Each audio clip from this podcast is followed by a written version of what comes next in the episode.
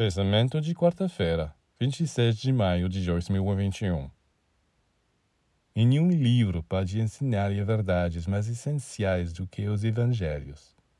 Você dirá que os leu e eu encontro pouco neles. Então agora você olha para os ensinamentos orientais.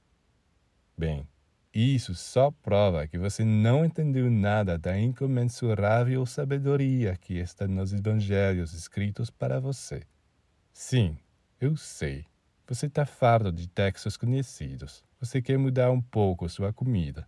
Mas é perigoso ir procurar ensinamentos que não são destinados a você, e não são feitos para a sua estrutura, para a sua mentalidade. O que é para vocês, para os ocidentais, é o ensinamento de Cristo.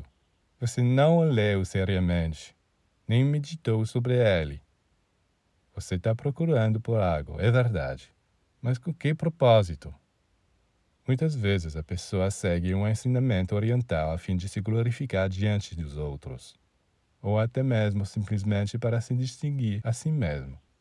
Mas isso não serve para nada e simplesmente prova que se ama a extravagância e não a simples verdade.